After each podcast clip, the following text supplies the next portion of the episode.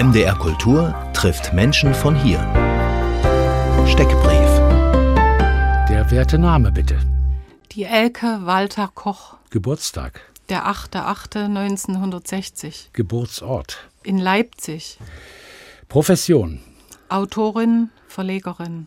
Darf man das beides sein? Autorin das, und die eigenen Texte dann verlegen. Wer kontrolliert es denn dann, bitteschön? Das kontrolliere ich und das darf man durchaus sein. Die Personalunion. Okay. Was treibt Sie an?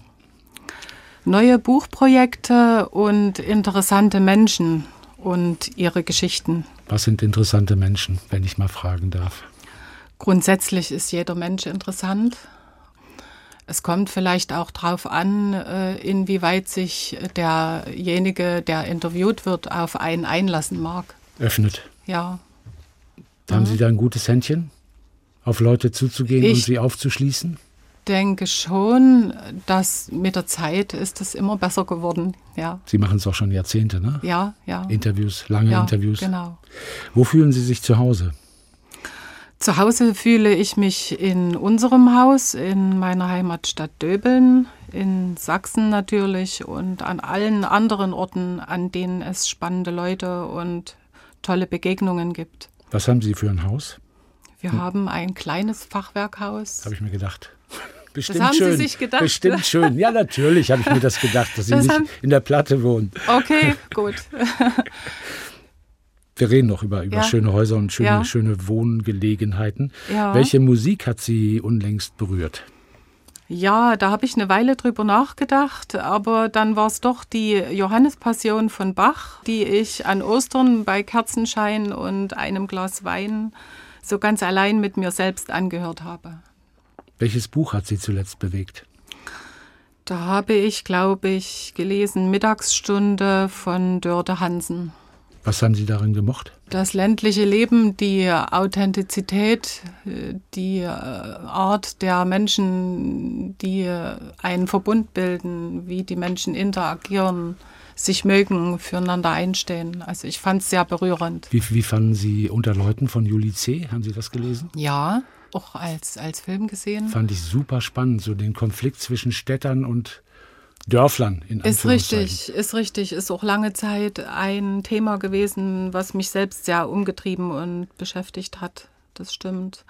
Wobei das in der Mittagsstunde, glaube ich, noch ein bisschen mehr rauskommt. Da ist noch mehr Verbundenheit zwischen den Leuten. Bei Juli C. ist es ein bisschen. Die Konflikte konfliktreicher. Sehr, sehr, also ja. finde ich, ja. aber das ist auch so ein persönliches Empfinden. Wie beginnt Ihr Tag? Mein Tag äh, beginnt so gegen 7 Uhr, 7.30 Uhr mit einem schwarzen Kaffee in der Stube mit Blick auf die großen alten Bäume vor dem Haus. Also es ist jetzt nicht nur so ein romantisches Etwas, sondern wir wohnen tatsächlich an einem Park und da sind, stehen jahrhundertealte Buchen und Ahornbäume. Wie geht's denen? Denen geht's gut. Bei der Trockenheit? Denen geht's gut. Ja? Die sind alt genug, um ihre Wurzeln ganz tief in den Boden zu stecken. Also bis jetzt sieht alles ganz gut aus. Toi, toi, toi. Drück die Daumen.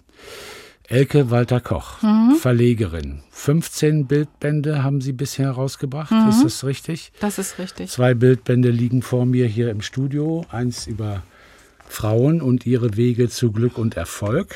Mhm. Da können wir noch später ein bisschen drauf zu sprechen kommen. Und dann das Buch, weshalb ich gedacht habe, pass auf, die wohnt bestimmt nicht in einem noch so schönen Neubau, sondern in einem alten Haus. Altes bewahren, Neues entdecken, äh, Wohnsituationen von Menschen, Menschen, die sie porträtieren in hinreißenden Wohnungen und hinreißenden Häusern. Oh, ganz, ganz, ganz, ganz, ganz, ja.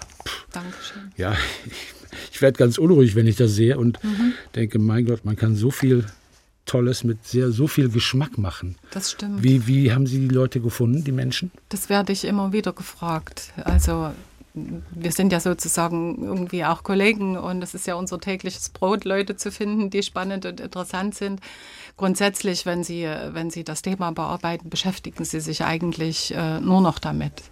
und recherchieren im Netz und äh, gehen überall hin, auch auf Baumärkte zu messen. Und es geht ja auch um bestimmte Bauweisen und es geht auch darum, äh, nicht immer mit dem großen Geld was zu machen, sondern auch mit einem kleinen Geld Dinge auf eine ganz spannende Art umzusetzen mhm. und anderen Tipps zu liefern, auch in diesen Büchern die selber ein eigenes Haus bauen möchten, eine, vielleicht ein Atelier oder ein, auch ein Gartengrundstück gestalten möchten. Und man kann sich dann sehr viel rausnehmen an, an Ideen. Was war denn Ihre Idee, 2006 äh, einen eigenen Verlag, den Lebensart Verlag zu gründen? Also wie gesagt, ich, ich mhm. finde das eine Verlagsgründung insgesamt immer sportlich. Das ne, stimmt. es ist super schwierig, überhaupt durchzudringen in einem nicht kleinen Markt von Neuerscheinungen. Und wenn man dann nicht großartig Werbung machen kann und keinen großartigen Vertrieb hat und äh, sonstige, stimmt auch, stimmt dann auch. ist das äh, erstmal sehr kühn. Das, ja, das wird einem dann gar nicht so bewusst. Also vorher war ich 15 Jahre lang freie Journalistin, habe für ganz unterschiedliche Medien gearbeitet, auch fürs Lokalfernsehen und ich war nicht glücklich dabei. Es wurde auch immer wieder umstrukturiert. Es war noch ein bisschen eine andere Zeit, glaube ich, auch wie heute. Also der Markt war sehr unruhig, sage ich mal. Und im Alter dann so von Mitte 40 habe ich mir gedacht, also ich möchte jetzt endlich mal was eigenes machen, was mit mir selbst zu tun hat, was auch ein Thema bedient, in dem ich mich gut auskenne. Und äh, da ich selber zu der Zeit mit meinem damaligen Mann ein Haus um und ausgebaut habe, und wusste, dass das nicht nur glücklich macht, sondern dass es auch sehr ambivalent sein kann, habe ich mich diesem Thema gewidmet. Weil wie man wohnt, hat natürlich auch viel mit einem selbst zu tun. Also sich sein eigenes Leben zu gestalten. Der Hirnforscher Gerald Hüther, der hat das so schön formuliert, äh, dass du nur dann glücklich bist, wenn du in Gemeinschaft mit anderen bist, in Verbundenheit und wenn du das Gefühl hast, dass du dein eigenes Leben gestalten kannst, mhm. aktiv. Und das finde ich ein ganz spannendes Thema. Und das Wohnen ist natürlich auch immer gestalten. Wie, also, wie lebe ich, wie wohne ich, wie geht es mir in meinen vier Wänden und auch natürlich, wie geht es mir mit den Leuten da draußen, die um mich ringsrum sind und das habe ich verstanden. Und dass man sich ein, ein Umfeld schafft, in dem man sich wohlfühlt und möglicherweise nicht alleine wohlfühlt, sondern mit anderen, mhm. habe ich auch verstanden. Aber wie sind Sie denn auf den Gedanken gekommen und warum glaubten Sie es zu können, einen Verlag zu machen? Da hängt ja was dran. Also nicht nur die Geschichten von Leuten finden und aufschreiben, möglicherweise noch tolle Fotos selber mhm. machen, sondern dann ist ja Produktion, Vertrieb und so weiter das haben Sie ja nicht gelernt wahrscheinlich, oder? Das ist richtig. Ähm, ja, vorher habe ich bei Verlagen gearbeitet. Ich habe natürlich auch versucht, bin mit diesem Thema schwanger gegangen und habe einige andere Leute angesprochen, die eigene Verlage hatten.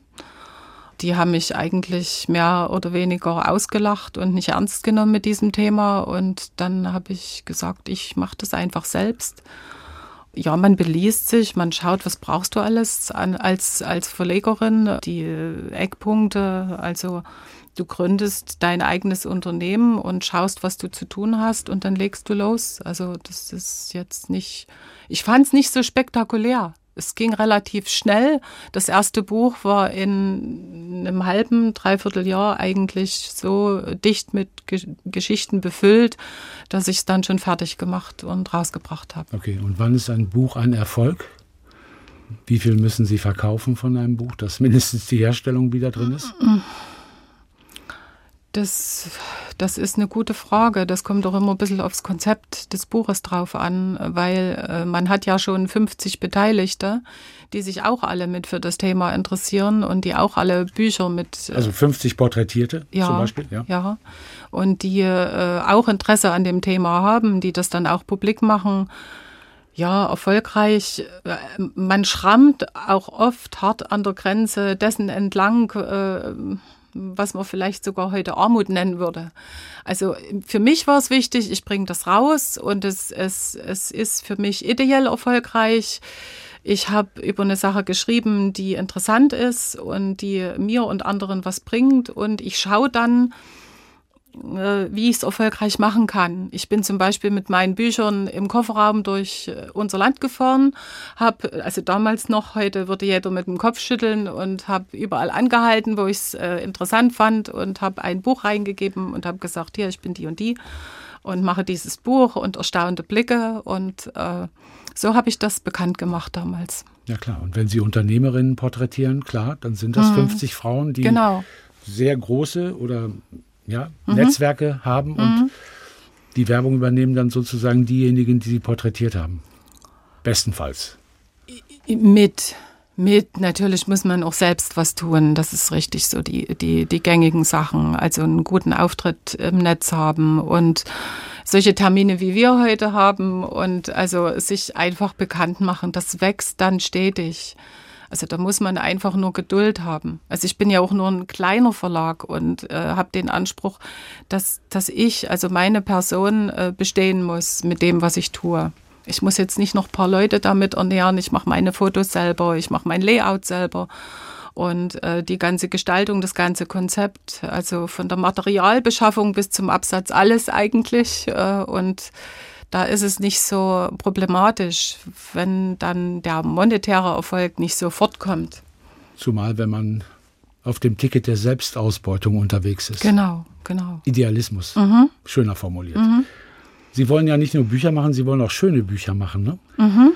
Qualitativ hochwertige Bücher. Das ist richtig, ja, ja. Wo machen Sie das? Wo lassen Sie die Bücher drucken?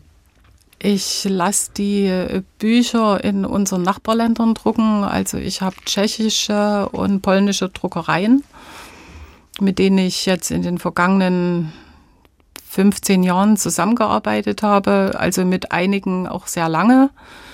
Auch dort verändert sich natürlich viel. Dann muss man mal wechseln, aber ich bin da sehr zufrieden war auch vor Ort. Es ist sehr spannend, sich eine Druckerei vor Ort anzuschauen, äh, äh, um auch Verständnis dann dafür zu haben, wie ein, ein Buch für den Druck vorbereitet wird. Das ist eine wichtige Sache. Also man bekommt schon Respekt, wenn man vor so einer großen Heidelberg-Druckmaschine steht und es sieht, wie die Bücher dort im Sekundentakt rauskommen, die Buchblöcke und wie viel Technik da dahinter steht. Und, und, dann, und dann kann man sich freuen, wenn Papier vorhanden ist auch. Das war ja, das war ja wirklich, mhm. ich habe wirklich gestaunt, was die Pandemie so alles anrichtet. Ne? Mhm, mhm, äh, dass das Papier irrsinnig teuer geworden ist, weil die Leute in Größenordnungen im Internet bestellt haben und die Dinger werden verpackt in Kartons und mhm, mhm. die Papierhersteller haben nur noch Kartons für Amazon gefertigt und nicht mehr Papier für die, für die Druckereien. Und die Preise sind explodiert. Das ist richtig. Wie, fang, wie fangen Sie das auf? Also bis äh, vor Corona war es kein so allzu großes Problem. Die Preise waren noch moderat und ähm, ich frage ja dann vorher auch an. Ne, wenn ich weiß, ich will ein Buch drucken, dann frage ich ein Viertel, halbes Jahr vorher meine Druckerei an und frage, bei welchem Preis werden wir rauskommen und der stimmt dann auch. Also das ist dann auch so, das ist dann schon verbindlich. Also wenn man länger zusammenarbeitet, kann man sich auch darauf verlassen, dass das dann so ist.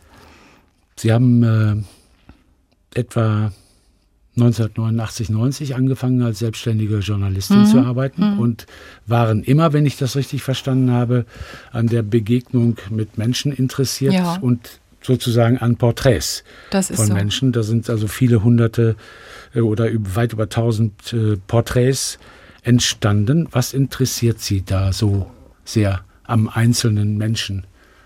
Man könnte ja auch sagen, also pass auf, die gesellschaftlichen Strukturen, die sind jetzt auch nicht ganz uninteressant. Wenn man jeden einzelnen Hansel beleuchtet, hat man bei über 80 Millionen ein bisschen was zu tun. Gute Frage. Ich habe da selber auch sehr, sehr oft schon drüber nachgedacht. Was interessiert mich? Ich denke mal, wenn man das gerne macht, ist das auch ein bisschen eine Suche nach sich selbst. Weil man findet sich auch ein ganzes Stück weit immer im anderen wieder und in seinen Lebensmodellen, in seinen Geschichten. Und wenn ich ein Porträt gemacht habe, äh, bin ich eigentlich fast immer sehr, sehr erfüllt und glücklich darüber, dass mir ein Mensch seine Geschichte geschenkt hat, so viel Vertrauen geschenkt hat. Und natürlich ist das spannend. Und insbesondere ist es spannend auch, finde ich, äh, wie man so schön sagt, im Osten. Manche können es ja schon nicht mehr hören, aber bei uns hier Menschen zu porträtieren und deren Geschichten aufzuschreiben oder wie jetzt auch mit dem Mikro aufzunehmen, weil die haben das einfach verdient.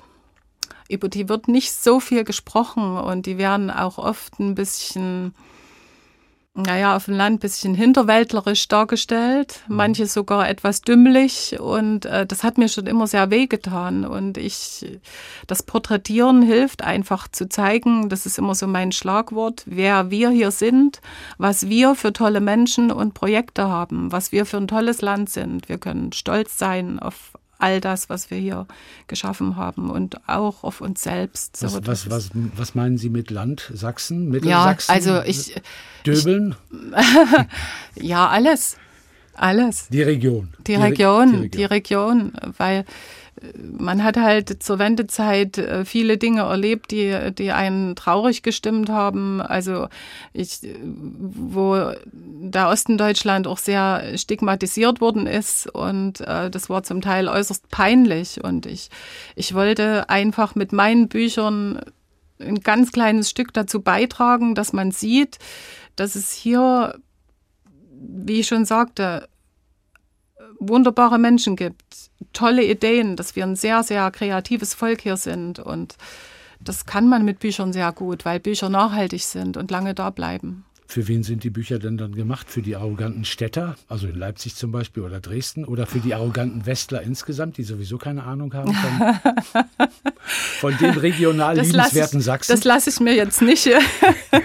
nee, natürlich für alle für jeden, der sich dafür interessiert, wie, wie Menschen hier leben. Und so unterschiedlich ist das natürlich gar nicht. Ne? Der, der Osten hat natürlich eine ziemliche Aufbruchsstimmung erlebt seit der Wende. Und dann ist sehr, sehr viel Neues entstanden und äh, was so natürlich nicht entstanden wäre vom kleinsten Bauernhaus bis zum Schloss. Also habe ich ganz, ganz äh, verrückte und einzigartige Projekte erlebt und beschrieben. Es hat mich immer wieder berührt, wie viel Fleiß, wie viel Idealismus da drin steckt. MDR Kultur trifft. Elke Walter Koch, Verlegerin, Autorin aus Döbeln. Geboren 1960 in Leipzig, hatten Sie gesagt. Mhm. Aber da war dann der Aufenthalt erstmal nicht so lange, denn aufgewachsen sind Sie bei Ihren Großeltern in mhm. einem kleinen Dorf im Landkreis Döbeln, ein kleines Dorf bei Harta. Wie viel, wie viel Einwohner hatte das Dorf? Das Dorf hatte ich weiß aktuell von vor 10, 15 Jahren hat es um die 1000 Einwohner. Wie viel es jetzt damals hatte, keine Ahnung. Das heißt Gersdorf. Immerhin. Mhm. Also ganz klein nicht, ne? Nö, nö. Was war das für eine Kindheit? Klingt so nach Astrid Lindgren und Bullabü. so ein kleines bisschen. Ein kleines bisschen, ja. Es war eine sehr schöne Kindheit und ich bin auch sehr froh, dass ich die hatte, weil hinterher war es dann nicht mehr ganz so schön. Ähm, es war sehr beschaulich. Ähm, die Dörfer in den 60er Jahren waren noch sehr lebendige Dörfer, wo man einerseits auch viel Handwerk und Gewerbe hatte, auf der anderen Seite auch so die Leute noch draußen auf den Bänken zusammengesessen haben und sich unterhalten haben. Also ein Bild, was es heute so nicht mehr allzu oft gibt, weil ja jeder mit seinem eigenen Fahrzeug durchs Dorf fährt und da ist es nicht so mit dem Unterhalten. Meine Großeltern, mein Großvater war Lehrer, der durfte äh, wieder arbeiten dann äh, nach dem Krieg, war darüber sehr glücklich und ähm, hat mich ganz zeitig eigentlich mitgenommen und ähm, hat mir viele Sachen erklärt und gezeigt. Und meine Oma ähm, war eine Frau, die halt das Zuhause schön gemacht hat, also die sich um alles gekümmert hat, um Haushalt, um Kinder und es war einfach so, äh, das Bild, äh, was man sich vorstellt, äh, wo du umsorgt, geborgen und auch glücklich bist als Kind. Und der Großvater, kann man sagen, das ist Ihr großes Vorbild ja, gewesen das, ja, und geblieben? Gewesen und geblieben, ist korrekt, ja. Und Sie haben ganz früh lesen gelernt. Ja. Das fand ich eine sehr, sehr schöne Geschichte. mit, mit einem Setzkasten, mit, mit Buchstaben, ja, das Papierbuchstaben. Stimmt. Das stimmt. Wo man dann die, die, die Wörter zusammensetzt. ja. Habt ihr das nicht gehabt, solche Sachen? Ich weiß, ich weiß es nicht. Es ist schon wieder so lange her. ich erinnere mich nur noch an die Schiefertafel. Aber gut. Das ja, ist, äh, ne, das, das waren äh, so Holzkisten äh, mit kleinen äh, Papiertäfelchen mit Buchstaben. Mhm. Und äh, als Kind nimmst du ja eh alles auseinander. Also ich habe das dann genommen, habe das äh, auf den Fußboden gelegt und habe mit den Buchstaben gespielt und so. Mein Großvater hat dann natürlich erzählt, das ist ein A und ein M, setzt das mal zusammen und dann hatten wir ein Ma und, und so ist das weitergegangen und es ging relativ schnell. Ich, ich denke auch, dass äh, kleinere Kinder sehr schnell lernen, weil halt kein Zwang dahinter steht, sondern weil es einfach Freude macht. Ich sehe aber auch, dass Sie durchaus, also ein talentiertes Kind waren. Mag sein. Ich kann mir auch vorstellen, man könnte auch aus vielen anderen Kindern talentierte Lesekinder machen, wenn man so vorgehen würde. Mhm. Das ist einfach ein Glücksumstand gewesen, dass ich meinen Opa hatte und so genau. groß geworden bin. Das waren die dörflichen Jahre. Und mit sechs Jahren sind sie dann nach Leipzig gezogen. Mhm. Der eine oder andere wird fragen, was haben denn die Eltern tagsüber gemacht, wenn die Großeltern sich um das Kind gekümmert haben? ja. die, hatten, die hatten ausbildungstechnisch zu tun. Die hatten zu tun. Mein Vater studierte noch, äh, der war 30 und hat sein Ingenieurstudium äh, noch gehabt und meine Mama, die hat ihr Pharmaziestudium beendet und hatte gerade eine Stelle bekommen in der damaligen Einhornapotheke in der Waldstraße. Das war damals, kann ich mir vorstellen, auch nicht ganz so einfach, adäquat einen, einen Job zu bekommen, wenn du so ein Studium abgeschlossen hast. Und das ging eine Weile gut äh, und es wurde sehr stressig mit einem Kleinkind einfach. Und da haben meine Großeltern vorgeschlagen, naja, dann bringt sie doch her und äh, wir kümmern uns. Und dann. Und für, äh, Sie, für Sie war es dann wiederum stressig, mit sechs so Jahren vom Dorf mhm. nach Leipzig zu, äh, mhm. zu kommen, in eine große Stadt. Mhm. Auch äh, sicherlich ein bisschen schmuddeliger als ein schickes kleines Dorf mhm. äh, im, im, sächsischen ländlichen Raum. Wie viele Jahre haben Sie gebraucht, um als Schulkind anzukommen? Naja, so zwei, drei Jahre, denke ich mal. Also es war schwer. Also die, die Menschenmenge, auch die Menge an Schülern. Also ich bin dann auch immer mal zwischendrin wieder in der Dorfschule bei meinem Großvater in eine Klasse gekommen. Das war wie Urlaub.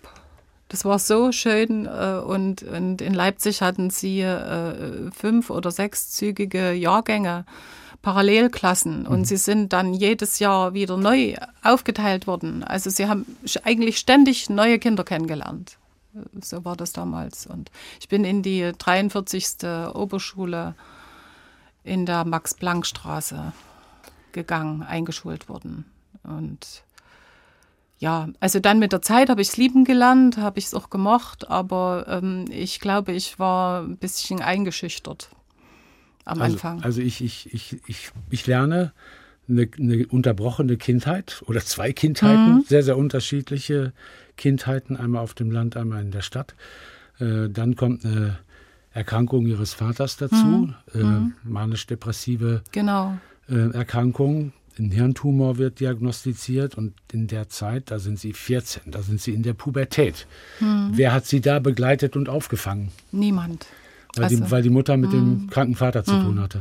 Niemand. Es war eine, eine, ganz, ganz schwierige Zeit äh, und jeder weiß, also dass genau in dem Alter, dass da viele, viele Veränderungen passieren, dass man dabei ist, sich selbst, selbst zu finden und ich habe einfach versucht, durchzukommen bis zum Abitur dann. Und äh, es waren desolate Bedingungen. Ich habe mich sehr viel bei, bei Freunden aufgehalten, dann auch wieder bei den Großeltern, weil es zu Hause dann auch teilweise kaum noch möglich war. Und staune eigentlich heute noch, dass ich dann 1978 das Abitur hatte. Unter welchen Bedingungen auch immer. Aber Sie sind nicht Lehrerin geworden sofort, ne? Wäre, Nein. Wäre ja naheliegend gewesen. Der so. großartige Großvater, toller Lehrer, so, ja. Autorität, mhm. Respektsperson, neben dem Pfarrer die wichtigste Person oder neben dem SED-Dorfvorsitzenden, was auch immer. Mhm. Haben Sie aber nicht gemacht. Nee, äh, das ist uns auch allen vorgeschlagen worden, wenn Sie 1978, das werden viele meines Jahrgangs wissen, wenn Sie da Abitur gemacht haben, dann äh, sind die, die männlichen Abiturienten gefragt worden, ob sie nicht gerne Offizier werden möchten und die weiblichen sollten eigentlich überwiegend LehrerInnen werden, mhm. wie man das heute so schön sagt. Ja. Ähm, ich habe überhaupt nicht studiert nach meinem Abitur. Ich war so runter und so fertig und äh, wollte eigentlich nur Ruhe, eine eigene Familie und mich erstmal irgendwie erholen und ausruhen können, um dann zu schauen, wie es für mich weitergeht. So war das. deswegen kam nicht nur das Lehrerstudium nicht in Frage, sondern auch kein anderes. Das erste Kind mit 19, das mhm. zweite dann mit 29. Ist korrekt, ja. Da ist dann auch ein schönes Haus auf dem Land mhm.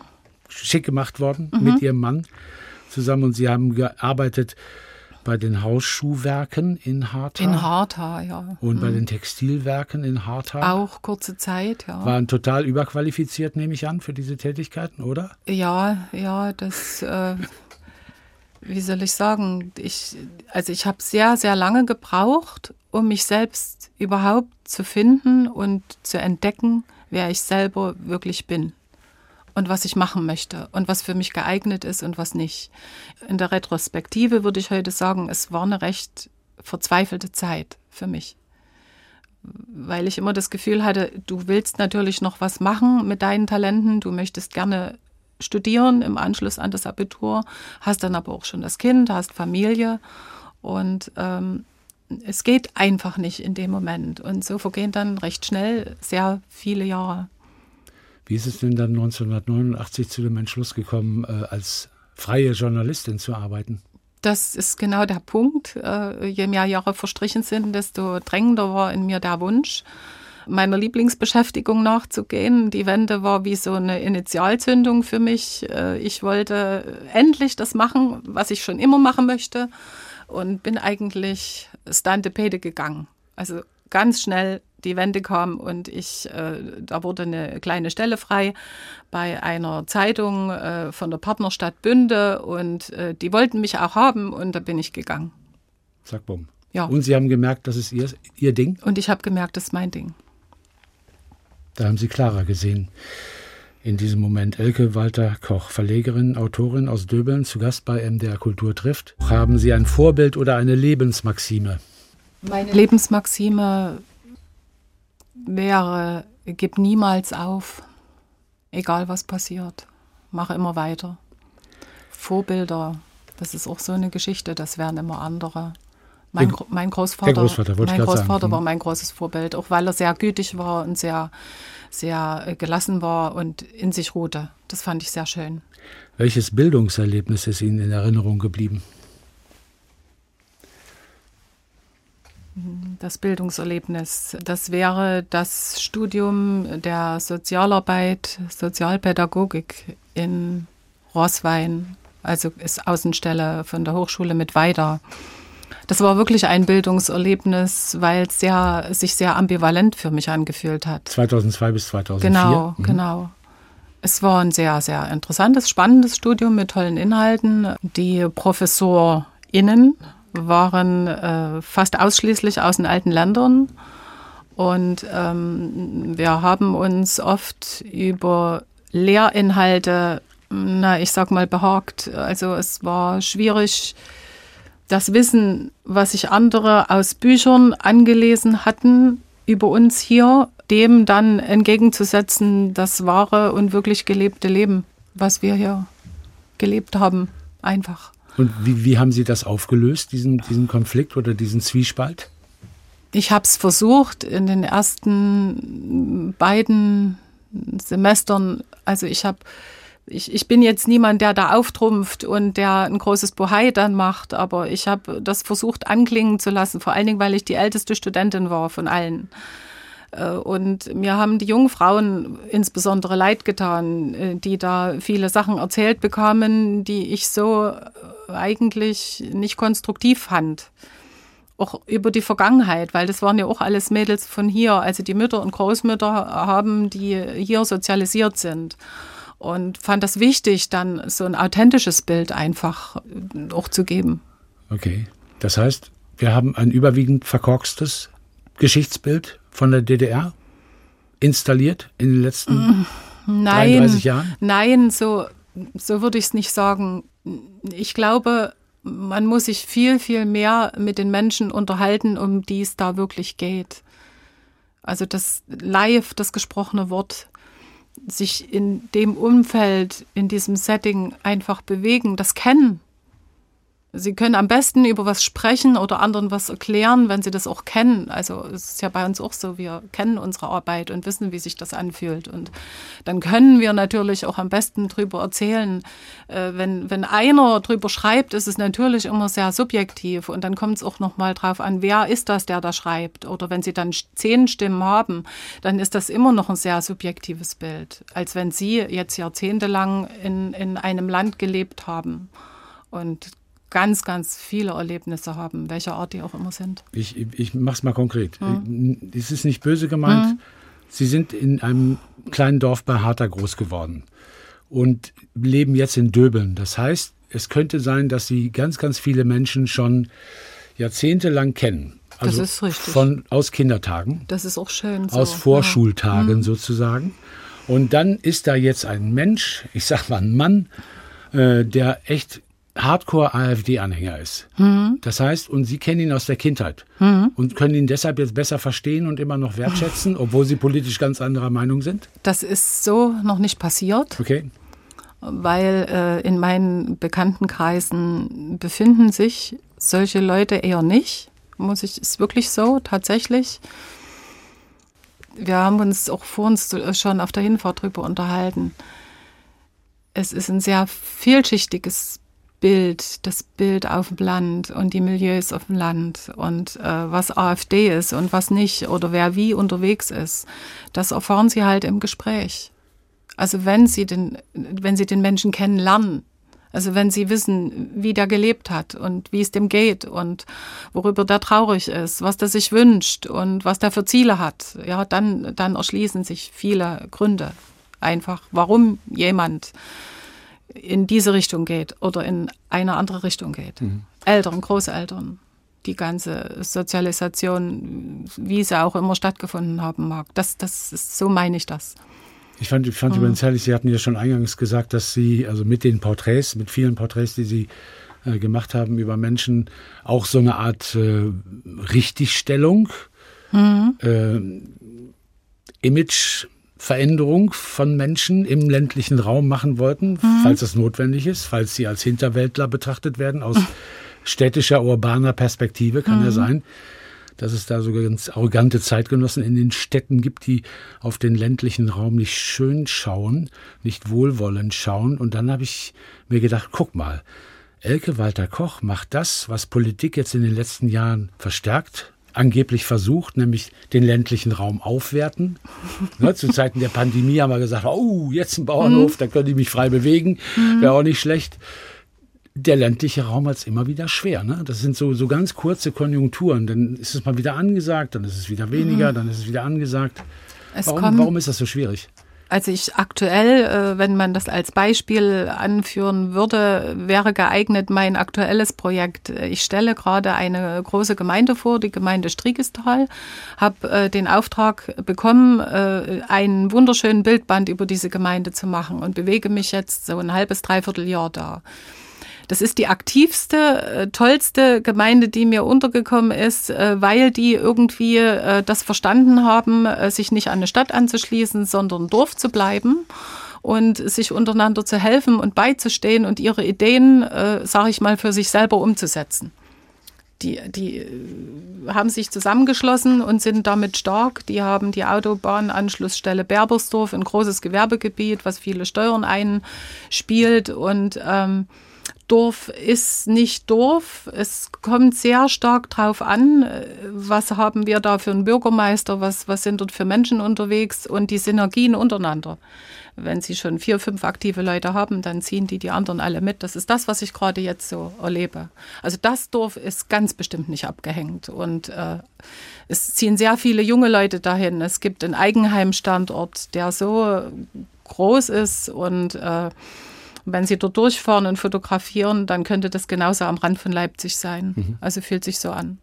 Das, das, das, sieht natürlich in anderen Dörfern anders aus. Das ist natürlich so. Ich bin ja auch viel unterwegs, aber ähm, ich glaube immer, es ist wichtig, wer da was zu sagen hat und wie sehr der vom Herzen her mit seiner Region verbunden ist.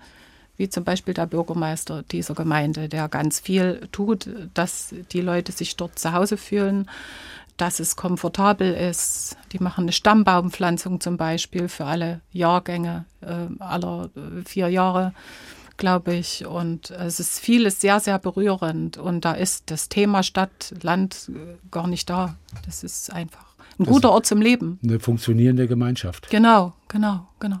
Gute Umgebung. Hm. Auch für Kinder. Mhm, genau. Sie wissen es, mhm. dass man auf dem Dorf gut groß wird. Ja. Auch wenn die soziale Kontrolle da auch ziemlich gut funktioniert. Aber vielleicht ist das ja nicht immer schlecht. Sie haben ein Bildband gemacht, 50 Porträts über Unternehmerinnen, mhm. Frauen und ihre Wege zu Glück und Erfolg. Ich nehme das interessiert zur Kenntnis und mhm. frage Sie, was fanden Sie denn daran interessant? Also ich hätte mich auch gefreut, wenn Sie über 50 Unternehmer gesprochen, äh, geschrieben hätten. Das wollte ich auch tun, das äh, im Anschluss.